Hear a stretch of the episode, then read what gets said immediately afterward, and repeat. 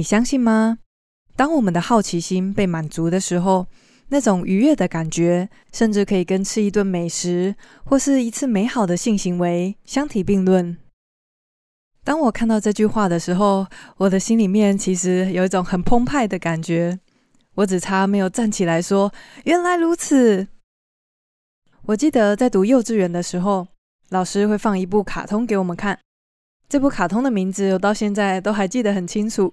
叫做《十万个为什么》，不知道有人也看过吗？它里面就会借着卡通角色的对话来去回答一些日常生活中小孩子可能会提出的问题，比如说像是水槽底下的水管为什么总是弯弯的啊？又或者是天空为什么看起来是蓝色的呢？从小孩子就知道要问各式各样的为什么，这种好奇心可以说是与生俱来的。我们迫切的想要了解这个世界，而满足这些好奇心会带来非常愉悦的感受。如果我们可以好好的利用自己与生俱来强大的好奇心，那么我们就可以在人生的路上不断成长，在各个专业的领域上追求卓越。但是如果不够了解自己这颗蠢蠢欲动的好奇心，那么我们就很有可能把宝贵的时间。浪费在各式各样的社群软体、各种影音串流平台。若是我们不够了解知识这项动机的话，就很有可能惯性的拿没有用的资讯塞满我们闲置的一分一秒，因而没有时间去思考更重要的事情。所以事不迟疑，一起来学习怎么驾驭这颗强大又有点不受控的好奇心，把这股力量用在正确的方向上。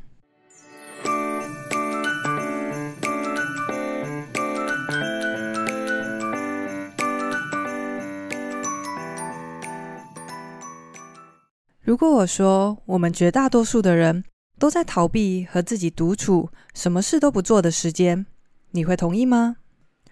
如果你不太同意的话，下一次你可以到一个红灯超久的路口，去看看那些在等红灯的路人，他们在做些什么呢？我想应该不用特别去看，大家也猜想得到，绝大多数的人都会掏出手机查看里面的资讯。甚至等到绿灯都亮了，还舍不得放下手机，一边滑一边行走。不知道大家有想过吗？为什么我们那么难以忍受无所事事的时间呢？其实，当我们静下来的时候，就忍不住想要找东西来查看的这个行为，背后有两股力量。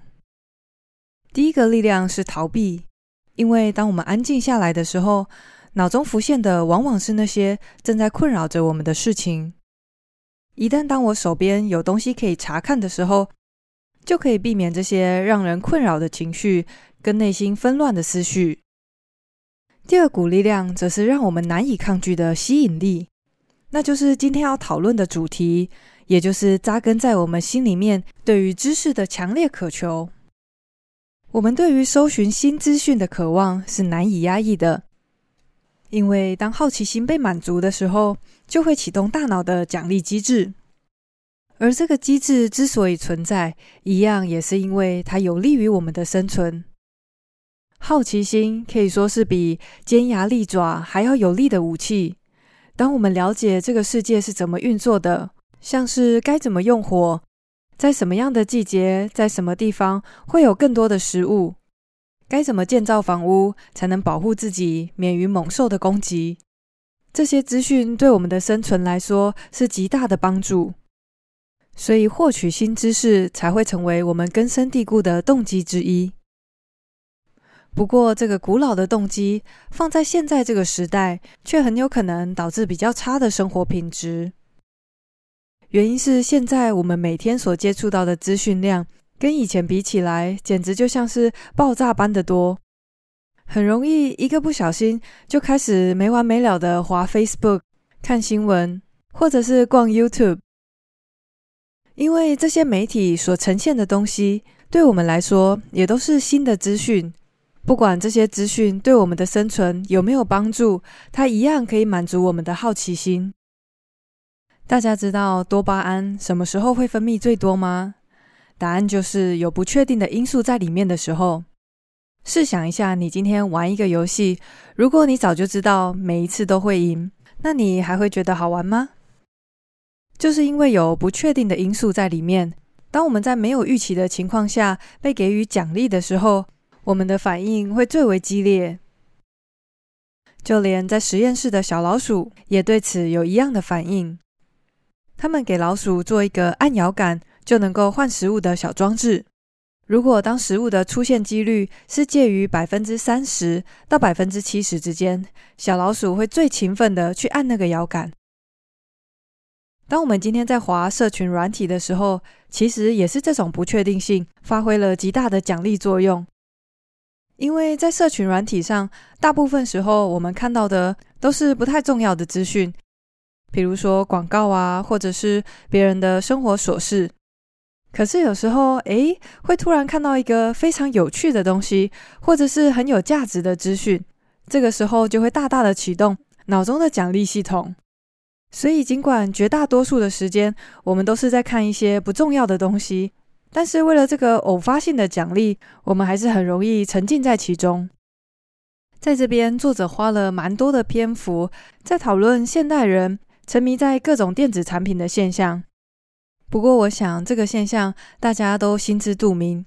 毕竟，生活在这个时代的我们，绝大多数都是手机的重度使用者。我觉得依赖这些电子产品没有什么不好，毕竟它就是这么方便。人们才会这么迫切的需要。唯一要注意的就是，我们要去觉察使用这些东西当中潜在的负面影响。其中的一个影响是，我们的注意力还有专注力被大大的削弱了。我们不断的被喂食各式各样大量的资讯，而且我们对此难以拒绝，因为获取新资讯是我们根深蒂固的动机之一。如今我们所面临的挑战是，我们对同一件事情的新奇感很快就消失了，也就是说，我们会更快的对某一样东西感到无趣。有一个调查显示，大学生平均花在一个荧幕上的时间只有六十五秒。这些学生切换荧幕的速度之快，很多时候甚至是十几秒就切换一次。像这样分散的注意力，还有加速到来的无趣感。就会让人很难在某一个领域上持续钻研。大家应该可以想象，不论是要在哪一种领域，想要做到杰出的话，光靠那只看十几秒就忍不住要变换荧幕的耐心，是很难做到卓越的。除了让我们的耐心还有专注力被削弱以外，功能强大的电子产品也会让我们在做事情的时候倾向于多工处理。比如说，一边吃饭一边看新闻，或者是一边走路一边滑手机。很多人会以为自己可以同时做很多事情，但事实上是大脑只是在多个事情之间快速的切换而已。之前在《心流》这本书就有分享到，我们的注意力是有限的。对于那些专注力需求低的任务，我们或许还可以同时进行，比如说一边散步一边唱歌。可是，如果你要做一道复杂的数学题，然后在一边唱歌，其实就不太可能了。根据一个蛮好笑的统计，多工处理是真的会提高我们生理受伤的风险。这个统计是在研究究竟有多少人因为忙着使用手机而不慎撞上物体，因而受伤。他们的统计资料来自美国境内的一百家医疗院所。结果统计显示，在二零零四年一整年有五百多人因此而受伤。到了二零一零年，这个数字来到了一千五百人。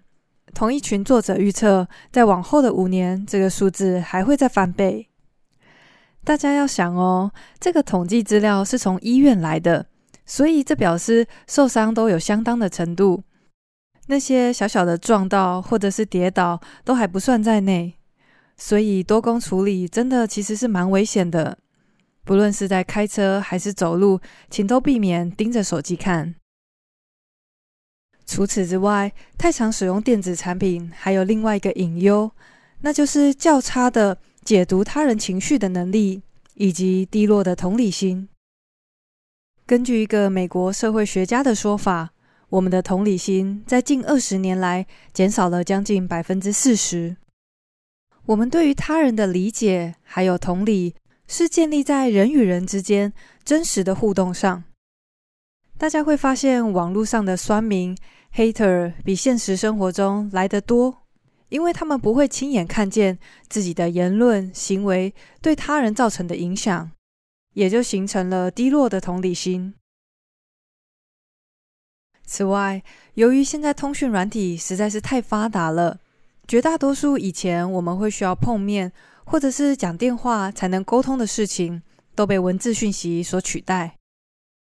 即便文字没有办法完整的承载我们的情绪，许多人还是依然坚持使用这种方式沟通，甚至使用文字讯息来处理冲突。有一位美国的心理学家。针对这个现象，说了一句发人省思的话。他说：“若是想要发展出一段成熟、充满关爱、亲密、以情感为基础的关系时，以文字讯息为主要沟通的方式，是你所能想到最糟糕的一种。说到底，荧幕终究是无法取代人们面对面的互动，与他人真实的相处。”接着，我们来讨论一个现代人特有的文明病。不知道大家有听过一个词吗？叫做 “fomo” FOMO，。它指的是 Fear of Missing Out，中文可以翻译成错失恐惧症。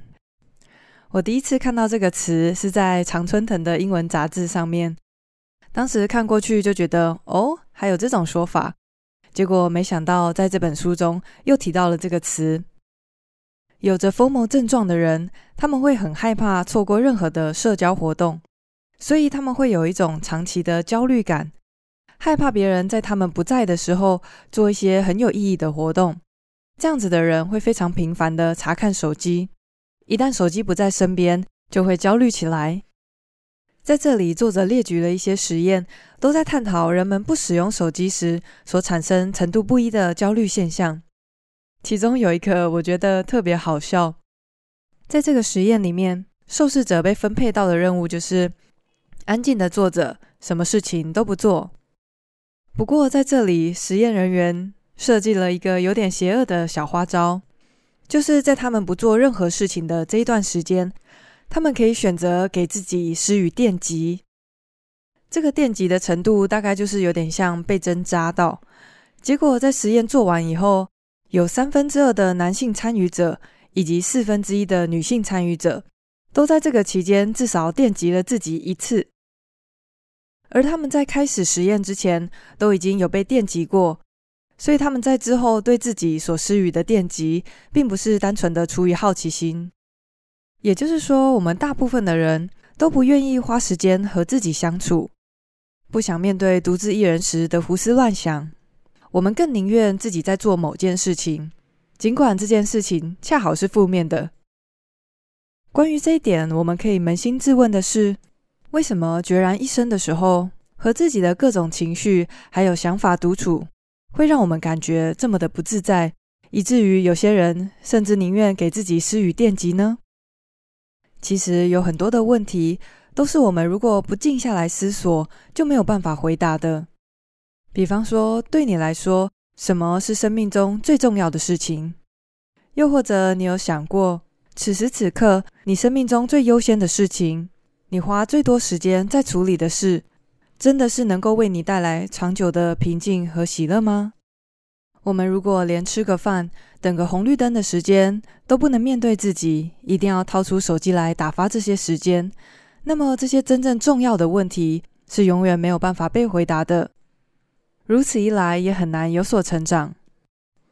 有一个作者曾经说过一句让我印象非常深刻的话，他说：“所有的学习都是在宁静中理解过往经验。”这句话的意境真的很美，也非常正确。重点是“宁静”两个字。如果我们每天都用大量的资讯塞满空闲的时间，我们又该怎么腾出宁静的时光来理解过往经验呢？所以下一次，当你独自一人，忍不住又想查看手机的时候，可以试着努力一下下，试着去面对自己真实的情绪、内心的各种想法。有一些情绪坦然面对了，才能放下；有一些想法认真思索之后，才能厘清。而成长往往就发生在这些宁静的时刻。最后，作者一样给出了一些实用的建议。尽管我们都知道长时间的使用电子产品会有很多负面的影响，但毕竟搜寻新知是有助于我们生存的原始动机，对此大脑是很难抗拒的。所以，我们可以使用一些方法来减轻这些症状，比如说关掉各种社群软体的推播，因为我们对那些代表新资讯的小红点真的是没有什么抵抗力。所以关掉这些通知，让我们的查看是主动的。还有，当我们需要集中注意力，不论是念书还是工作的时候，尽可能的减少这些干扰，避免多重任务处理。因为每一次被打断，我们最多要花上二十五分钟的时间，才可以回到之前的进度。另外，请用 JOMO Joy of Missing Out 取代 FOMO Fear of Missing Out。我有一阵子下定决心，绝对不要再看台湾的新闻了，因为每次看完都觉得没有什么收获，也没有什么重要的资讯，唯一换来的只有心情很差而已。一开始我也有点担心，就觉得说这样子会不会与社会脱节啊？去上班大家在讨论什么，我都不知道。结果后来发现也不会，就是如果我不知道的时候，我就问一下，诶，发生什么事情啊？这时候，大家通常都会很乐于分享，其实也是连接彼此的一个很好的办法。所以，真的不用害怕自己会错过什么。除此之外，还有一个非常实用的建议，那就是保持正念 （mindfulness）。正念这个词指的并不是正面、积极的思考，你可以把它想成是正在的正，活在当下的意思。很多时候，我们不自觉的就会开始进行多工处理。譬如说，我现在正吃着一顿美食，但是我脑中想的却是等一下工作要怎么进行。然后，当我在工作的时候，我又忍不住想，待会晚餐要吃什么好呢？像这个样子离开当下的体验，我想每天可能或多或少都会出现个几次。人们经常不是在计划未来，就是在思考过去。而每一个无所事事的时刻，都让我们想拿起手机。所以，这个必须借由刻意练习，让自己专注在眼前的事情上。当你喝着一杯热茶，请试着把注意力放在这个茶的温度、色泽、香味，感觉它在唇齿间留下来的味道。到喝下去之后，那种回甘的感觉，都细细的去品味它。让自己完整的活在那个瞬间。这种练习一旦做多了，你会开始享受无所事事的时刻。当你今天在等红绿灯，你可以把注意力放在吹拂在脸上凉凉的微风，或者是抬起头来看着美丽的蓝天白云，享受大自然的祝福与丰盛。如果能够做到这个地步，自然的，我们也就不需要靠大量的资讯。各式各样的电子产品来填满所有无所事事的时光。最后，一样来帮大家整理一下今天的重点。